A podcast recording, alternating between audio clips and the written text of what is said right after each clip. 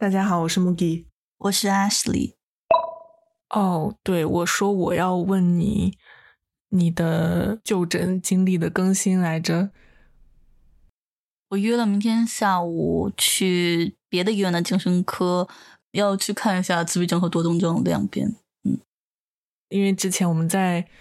呃第一期的介绍里面提到阿什利，提到我的诊断还是在进行时，还没有对，还没有拿到专业医生下的诊断。是的，所以阿什利现在就还在慢慢的找医院去 做。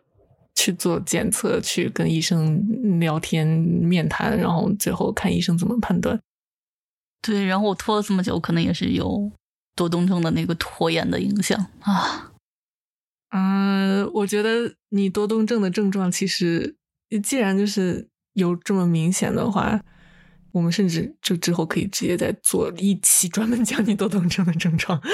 啊，对，而且我其实。我其实有点想做自闭症和多动症并发的情况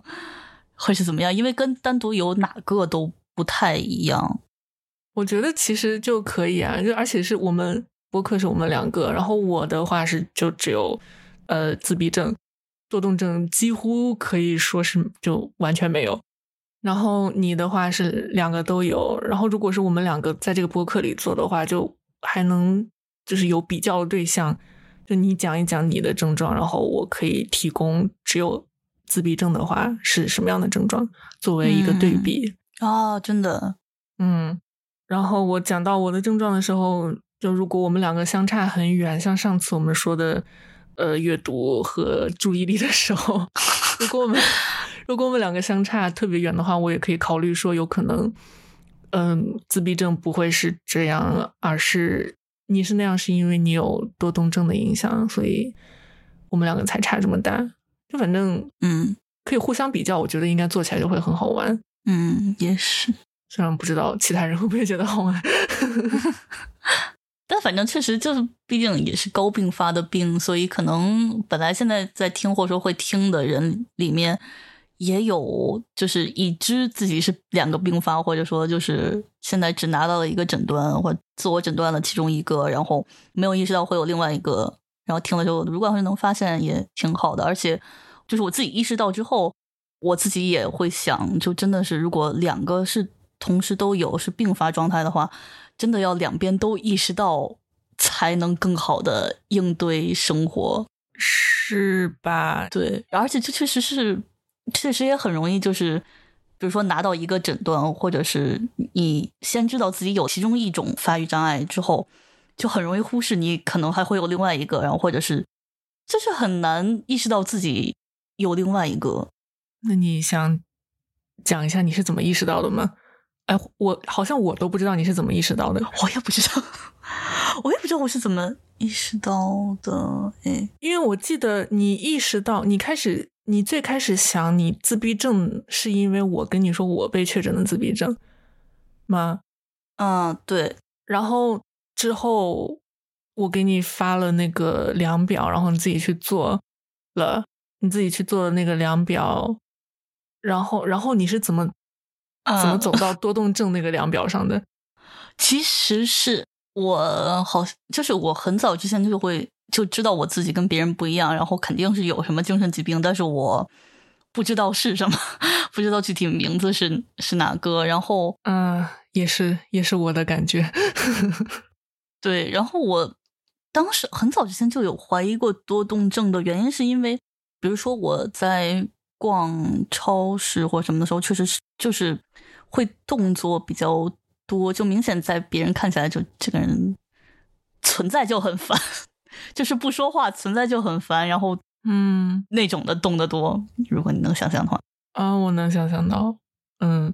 对，然后所以就是我一开始就有一点点怀疑自己是多动症，但是我又不敢确定，或者说就是让我这个怀疑放下了的原因，是因为我在大学认识了多动症的朋友，然后我觉得跟他比，我看起来就不像是多动症，然后所以就是我虽说就是一直有一点点怀疑，但是。我又觉得自己不太是，然后包括就是我原来跟你说过，就是因为只要我人在外面，在外界，就真的是除了家以以外，所有的外界，只要跟其他人有接触、有牵扯到其他人的时候，都是基本上都是自闭症的特征占主导。所以就是多动症那边的症状是相当于就是只有在我最熟悉的我自己家里，然后还是基本上就是我一个人的时候才会比较明显的出现，然后是占主导的那个状态啊。嗯，我其实我好像有点没太理解为什么，就为什么在外面你是自闭症占主导，然后在家是多动症的症状占主导。啊，我不知道要怎么说，但是比如像在外面，就是第一是跟所有跟人际交交往有关的，你肯定能理解，就是为什么是自闭症占主导。嗯，是，嗯，就是因为外界感官刺激就是很多，然后各种你自己的感官很敏感，然后受到的刺激很多，这些也都是跟自闭症相关的。嗯，然后，嗯。就包括我现在自己想例子也是，我觉得我能想到的，我明确是多动症的例子，都是在家里面的。然后包括啊，还有一部分就是，因为我确实不是那种忘事儿很多的。嗯，我是知道我有时候会忘带东西，但是连忘带东西那个也是，就是相当于是你在家准备那个过程，或者说你从家出门的那个过程的忘记东西，就也不算是完全是在外界。然后我在外界我能想到的最。像多动症的，就是我听到声音或者是周围很嘈杂的时候，我会注意力转向很多。然后比如说哪里有声音响的话，我会转头去看这点。嗯，但是这个确实你又很难跟自闭症的那个特征分开。不过我之前去学校参加讲座的时候，我突然发现我的那个，比如说转头去看，然后注意力注意力被吸引，跟正常人确实不一样，转头的时间点会不一样。嗯，什么叫转头？就比如说正常，就是总体来讲，基本上都是正常人，要不然就是我关注的情况下，他们根本就注意不到，然后他们不会，他们不会去看，要不然就是真的是那种特别大的声音，或者很多人注意到的，也是，就是是在我注意到可能都已经把注意收回来，头转回来的时候，其他人才会转头去看的那种。嗯嗯，然后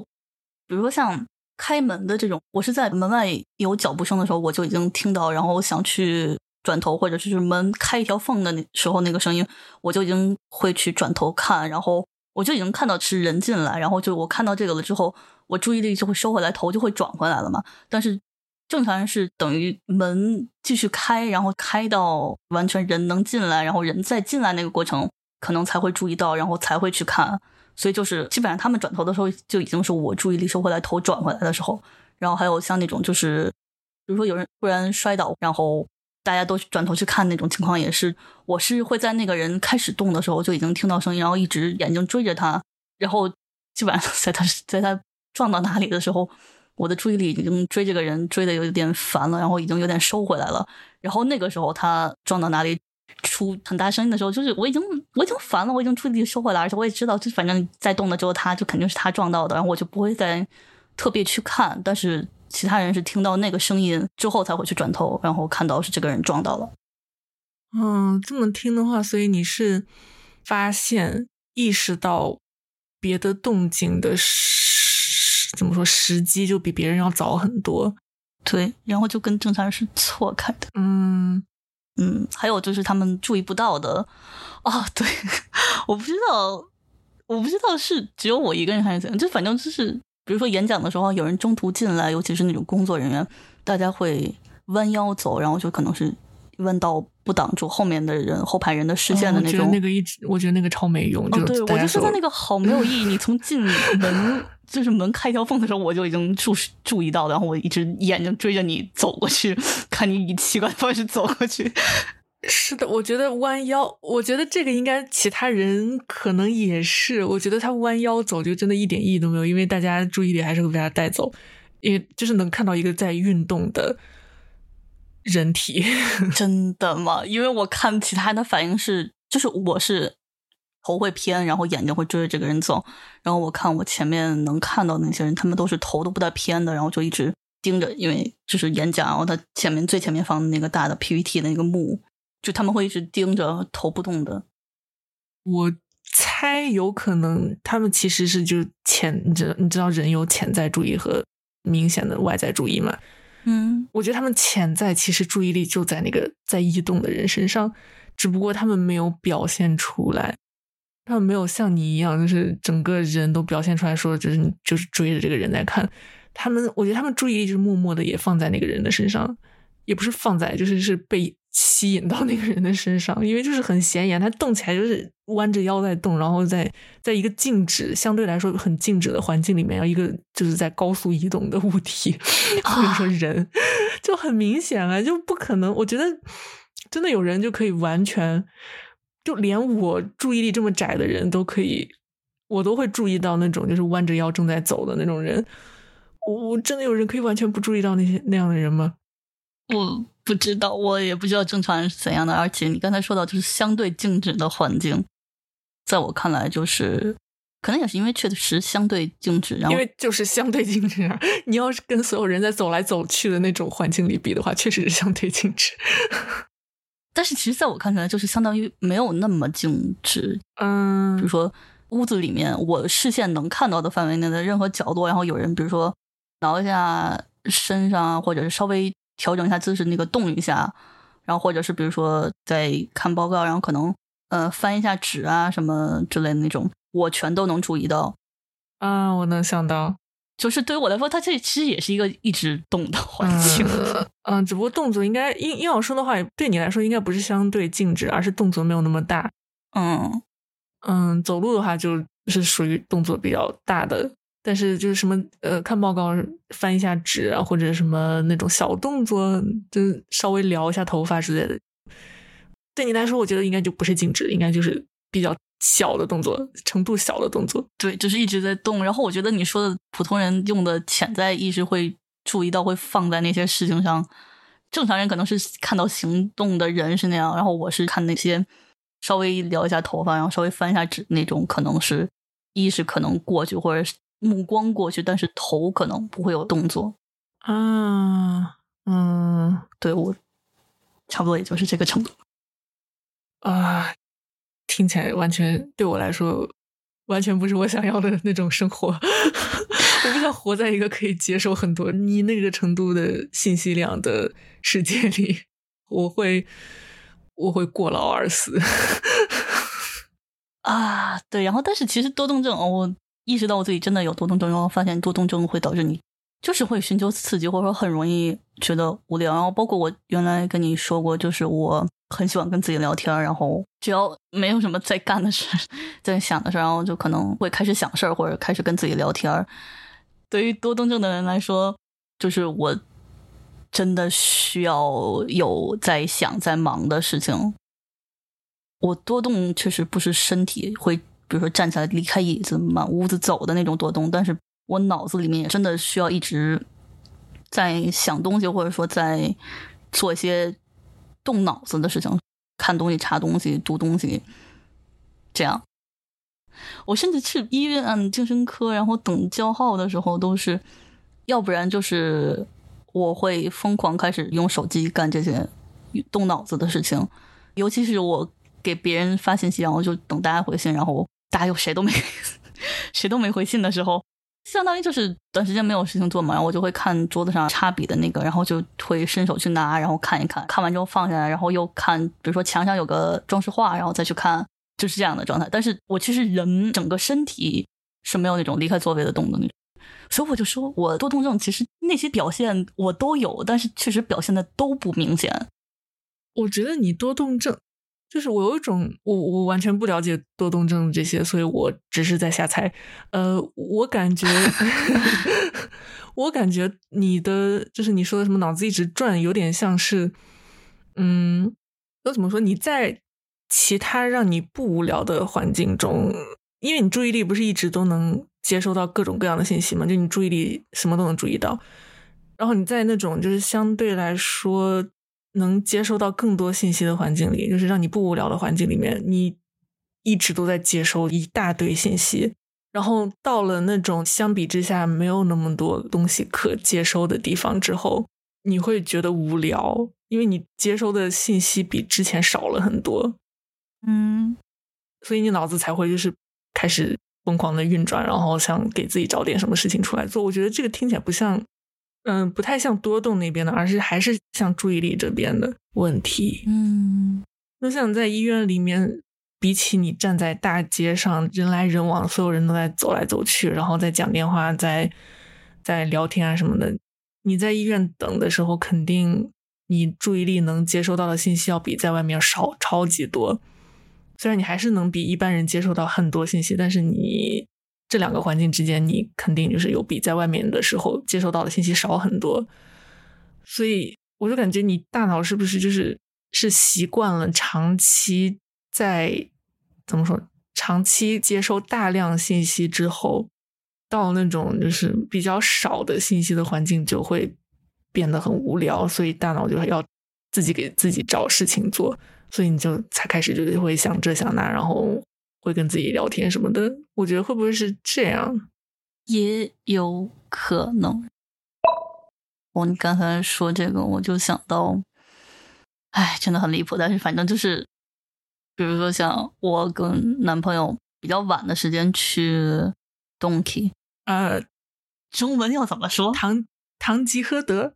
我是不是应该说一下？唐吉诃德是一个日本的。大卖场里面什么都卖，就像超市，但是比超市卖的东西要杂很多，乱很多。对，然后就是我去那个店，然后因为那个店不是开到特别晚嘛，就真的是开到早上凌晨五点那种。因为确实是大卖场那种，进去之后就是灯光也很亮，然后人也很多，尤其意外的，好像晚上的时间人特别多，就是明明已经是什么晚上十点、十一点、十二点那种，然后人还特别多，然后。包括它是大卖场，所以就是声音或者说广告什么的也有很多，然后就是人也很多，东西也很多，也很亮。因为它东西也摆的很挤，走廊也超级挤。对，然后我每次从那儿出来，然后就等于回家的时候，就真的是已经很晚，可能十二点左右，然后就相当于街上其实就已经是很黑，然后也没有什么人的那种。回家的路上，我就会有一种恍惚的感觉。啊，我觉得那个恍惚的感觉，一个是就是从刺激特别多、特别强的地方，然后。突然到一个就是又黑人又少，没有什么东西动，然后就很静止的环境也是。然后再加上我是骑车回家，平时你正常骑车的时候，你可能不会那么注意什么路灯啊什么之类的。但是就是在我从那个刺激特别多的环境，然后一下进入到刺激特别少的环境的时候，就可能为了弥补这一点，然后我注意力甚至就是就能看到我骑车时候过去的什么路灯啊、什么树啊，然后就感觉就是那些东西都是在飞速的往后移嘛，然后就是。我能看到他们的天啊！怎么会有人注意路灯？应该是不是我主动去注意，但是就是注意力会看到那些。我可能为了弥补无聊还是什么，就是会看到那些。然后就是那个高速往后移动的那些影像，让我有一种恍惚感。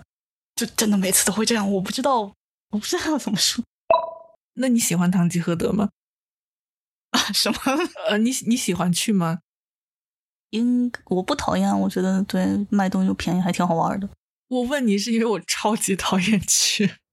你是会讨厌就是那种东西很杂、人很多的地方吗？对，首先它东西很多很杂，就是我呃，这这应该会牵扯到完全一个不同的话题。就是我去买东西的话，我如果要去外面买东西，我一定是就是想立刻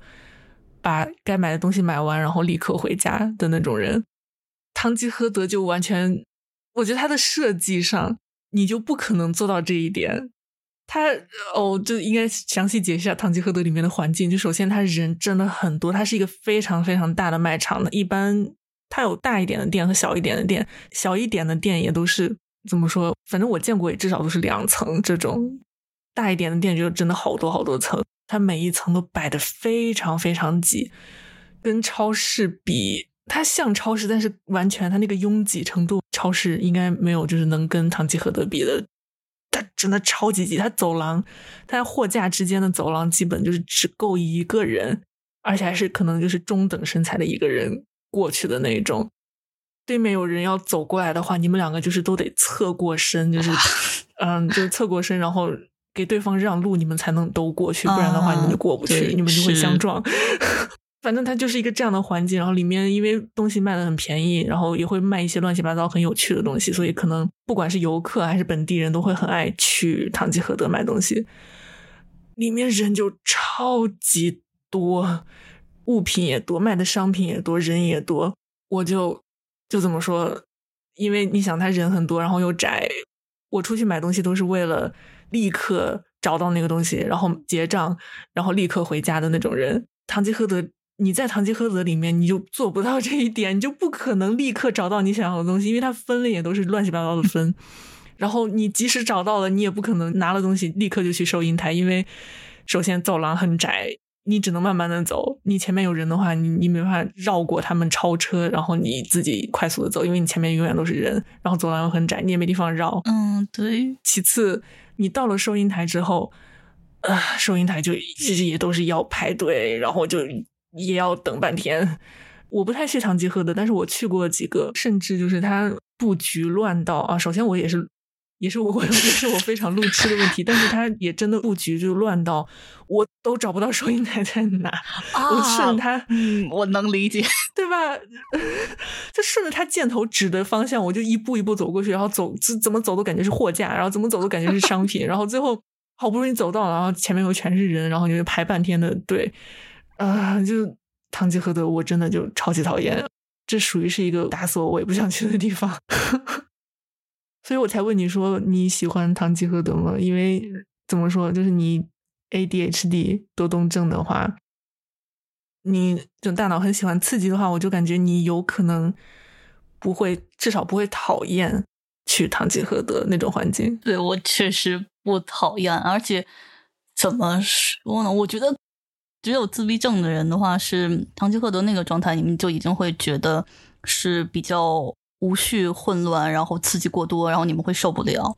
但是像我这样，再加上多动症的特征的话，至少它是个怎么？它是个商场，它是个大卖场，它东西摆在货架上是东西摆齐的，就是是陈列、好好分类，然后好好摆在货架上的。所以对我来说，可能就是那个混乱无序感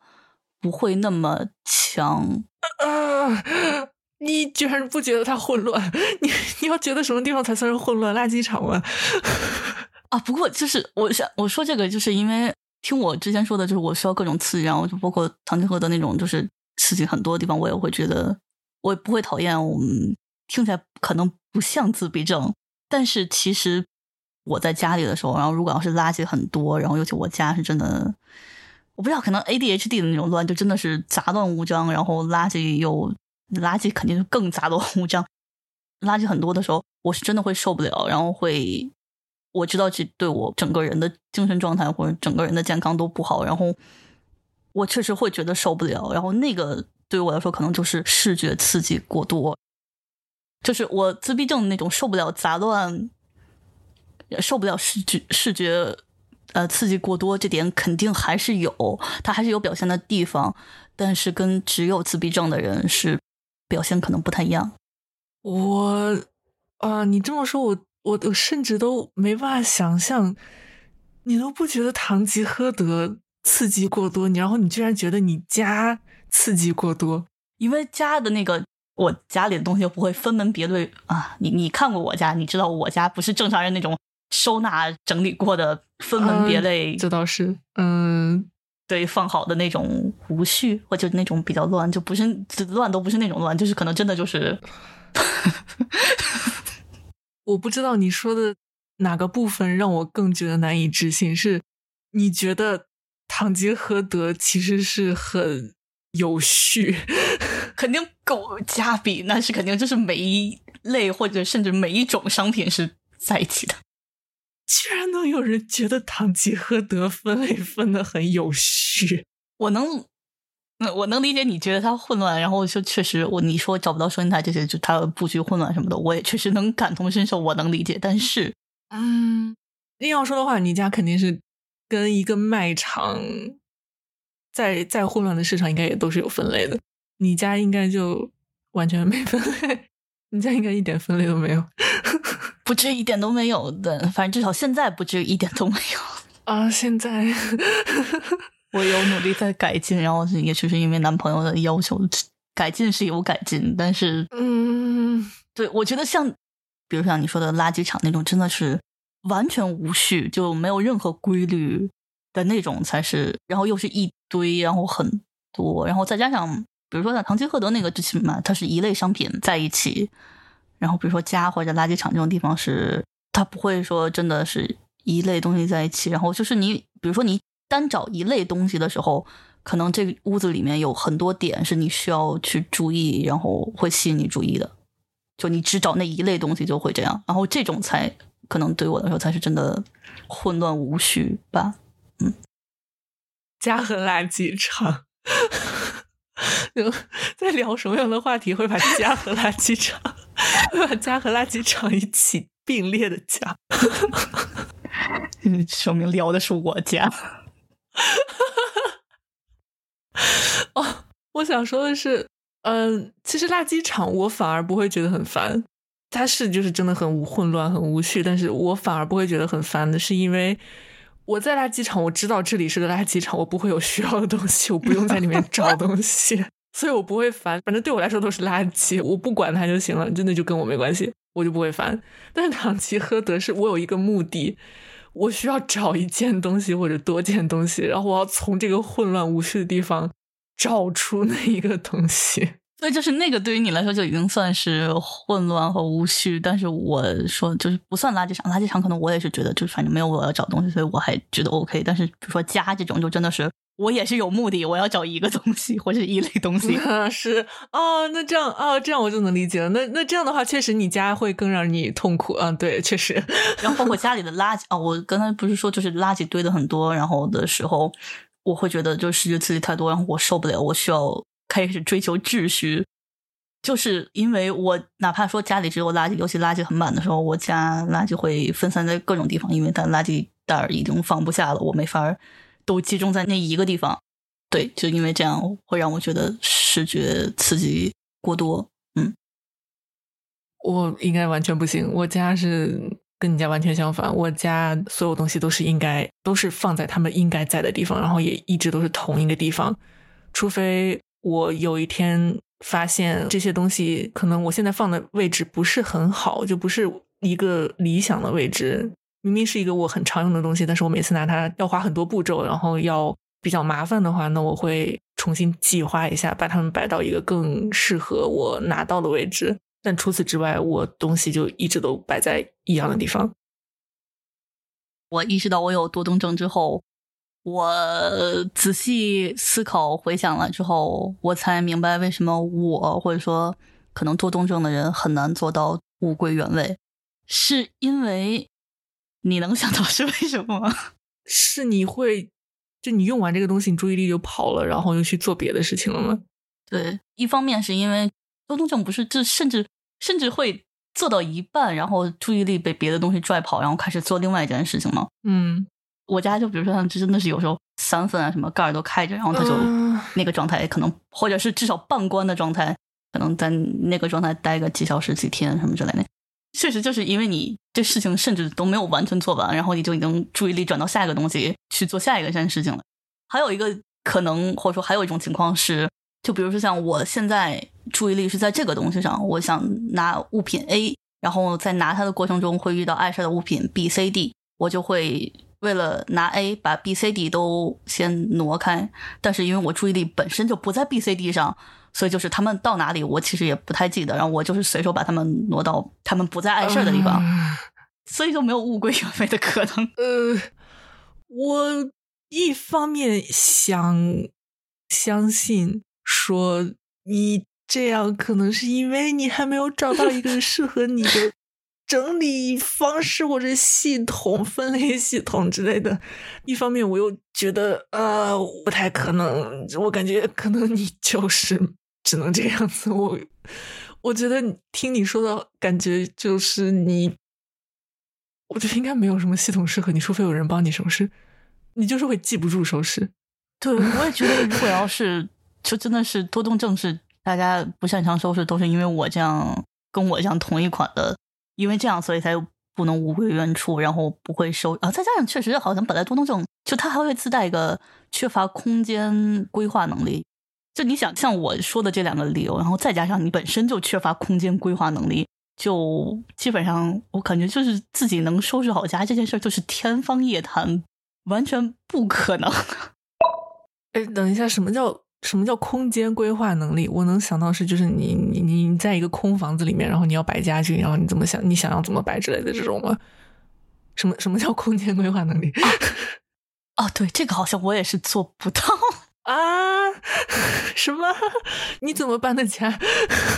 这个好像我也不太能做得到。你怎么搬的家？啊，在你跟你，我知道你，你我知道你这次搬家，你男友帮你了很多。在你认识你男友之前，你是怎么搬的家？嗯，我觉得我物品摆放就属于那种既来之则安之，然后反正他一开始被放在这儿了，然后我也能活得下去，然后他就在这儿了。啊，怎么会有人把既来之则安之用在物品摆放上？所以就是我干事也是责任，不是状元节。什么鬼啊，都是什么呀？天哪，你们东东症好可怕！缺乏空间规划能力。一个是就是你在空屋子里面，你可能对怎么摆家具就没有什么太大概念。包括我也是，就是我顶多就是能知道，如果是很小一间屋子，然后我我床肯定是靠一边的墙，然后。就像冰箱这种是肯定就是靠一个带插座的一个一个角落，因为毕竟插座在在那儿，你也不可能放在别的地方。然后其他的，比如说像家里在有柜子的或能加柜子，然后加桌子什么那些东西，就我就会不太清楚他们应该被放在哪，或者说我真的想让他们在哪里，我就我就没有对你你让我自己决定，我可能就觉得就是哪里都 OK，然后就可能就既来之。则安之，他一开始在哪里被组装起来，然后可能只要不是在屋子的正中间碍事儿的，就对，只要不是在屋子正中间，我就觉得嗯也 OK。我刚想说，就如果没有人阻止你的话，有一天我去你家，会不会一开门就在就看到你的书桌放在正中间？我现在 我现在书桌放在我这个屋子一进门门口，然后如果我要是椅子，就是我椅子放着的状态，我。门是我门是开不开出不去的，这个布局的原因就是因为搬家公司当时进来的时候，然后正好这家里面只有我一个人，然后我没有空间规划能力，我不知道什么东西应该在什么地方。就是他，然后搬家公司人家也就是用就是来搬东西的嘛，人家肯定不会多给你考虑什么，然后都是问你这个东西你想放在哪儿。然后我当时东西又很啊，与其说我东西多，不如说是就因为我是。家换小了，比之前小了好多，所以就是进来的时候，就是呃纸箱子是一在一边，然后另外一边就是放了床，然后其他桌子什么柜子什么都就就放在这边。他当时就是为了顺手搬起来顺手放的位置，到现在基本上都还没怎么变过，就真的是既来之则安之啊啊！我的天啊，你活在什么混沌世界里？因为我又没有概念，然后男朋友又不在我，然后我男朋友进来还吐槽，就是你为什么要让他把，比如说这个冰箱这个朝向，然后这个东西搁在这个地方，然后我就我也不知道该说什么。你刚刚说你的椅子会挡住门啊什么的，就你怎么会让这种事情发？除非你家真的超级小，就是除了这个地方之外没有任何可以放椅子和桌子的地方的话，那我可以理解。但就如果我是你的话，我发现。我每次开门需要把椅子搬一下才能开的话，我绝对会把它移到另外一个地方，移到一个至少我开门可以直接开，不用先搬椅子的一个地方。你不会觉得烦吗？你不觉你不麻烦吗？我觉得能活得下去，我能忍受。我还是希望我，因为确实有自闭症，我还是希望我。家可以是那种，就是不知道广告或者什么，就大家印象中那种收纳整齐的、收纳整齐的、有有秩序的家。我希望我家是那样的。我还在我最近还呃也不是最近，就很久就去，在我男朋友让我收拾家之前，我就在我就是在说，就是应该让他彻底把家给我收拾好一次，然后我之后就尽量不动它，说不定总比我自己从头开始让我自己收拾。要快，然后要好，我说不定是能保持住的，但是我也不知道。呃，我觉得即使你家就是真的，你男朋友 超级善良的把你家收拾成了广告里那种，我觉得你也保持不了多久。首先，你不知道物归原位，不是做的是我做不到。对啊，所以。我也没有说你是不愿意保持，你我觉得你是保持不了。我现在意识到我有多动症，我就在想，我之前是怎么没有意识到的？就明明这么多方面这么明显啊！我也想问，我都觉得你有多动症，然后你在我觉得你有多动症的时候，你觉得自己好像还只是有倾向而已啊。对，我就是我不能说完全否认没有倾向，但我真的觉得只是倾向有可能，但是可能性反正至少没有自闭症那么大。我当时就是确信说你肯定是有，因为你家那个状况，我我到虽然我 我觉得我判断标准应该也不是那么科学，但是我纯粹是因为你家的状况杂乱状况。哦，我觉得我应该解释一下，我为什么光是凭你家乱我就确信你是多动症，是因为我觉得普通人家里乱，基本要么是因为他们没精力收拾，不想收拾，或者说要么他们就是懒，懒得收拾，很少。我觉得我，当然我认识的普通人也确实少，但我觉得很少会有人是不会收拾所以乱。我们两个之前私下聊的时候，我也跟你说过。很久以前，你你说你跟我说你不会收拾家的时候，我当时就很很疑惑，就想说什么叫不会收拾？收拾不就是把东西摆在该放的地方吗？你乱摆的东西就是放回原位，然后不知道该放到哪里的东西就把它分类放好。就是我我完全不理解说什么叫不会收拾。之后你这方面我了解的越来越多之后，才发现哦，原来这就是不会收拾你，而且你 真的就是不会收拾。然后我就觉得家里乱的普通人不是这个样子，所以我光是凭这个我就非常确信说你肯定是有多动症。然后那个时候你居然每次提起自己有多动症，你都是说我有倾向，包括哎是我们第一期还是上一期你说你有多动症的时候，也是说你因为还有多动症的倾向怎么怎么啊？可能两期都讲了，就反正你之前每次提都是说自己是有倾向，然后我每次听我都我都不知道该说什么，我就想。我就觉得，呃，你，但是我也不是专业的人，所以我也没办法说啊。我觉得你就是有多动症，你不应该说自己有倾向，我也没办法纠正你。但是听你说你有倾向，我真的就觉得，啊，你是不是有点太低估自己的 症状了？你是不是说的太保守了？这就是我们第三期的内容了，希望大家喜欢，谢谢大家的收听。如果大家有任何建议、意见或者想分享的经历，也欢迎大家留言或者邮件联系我们。谢谢大家。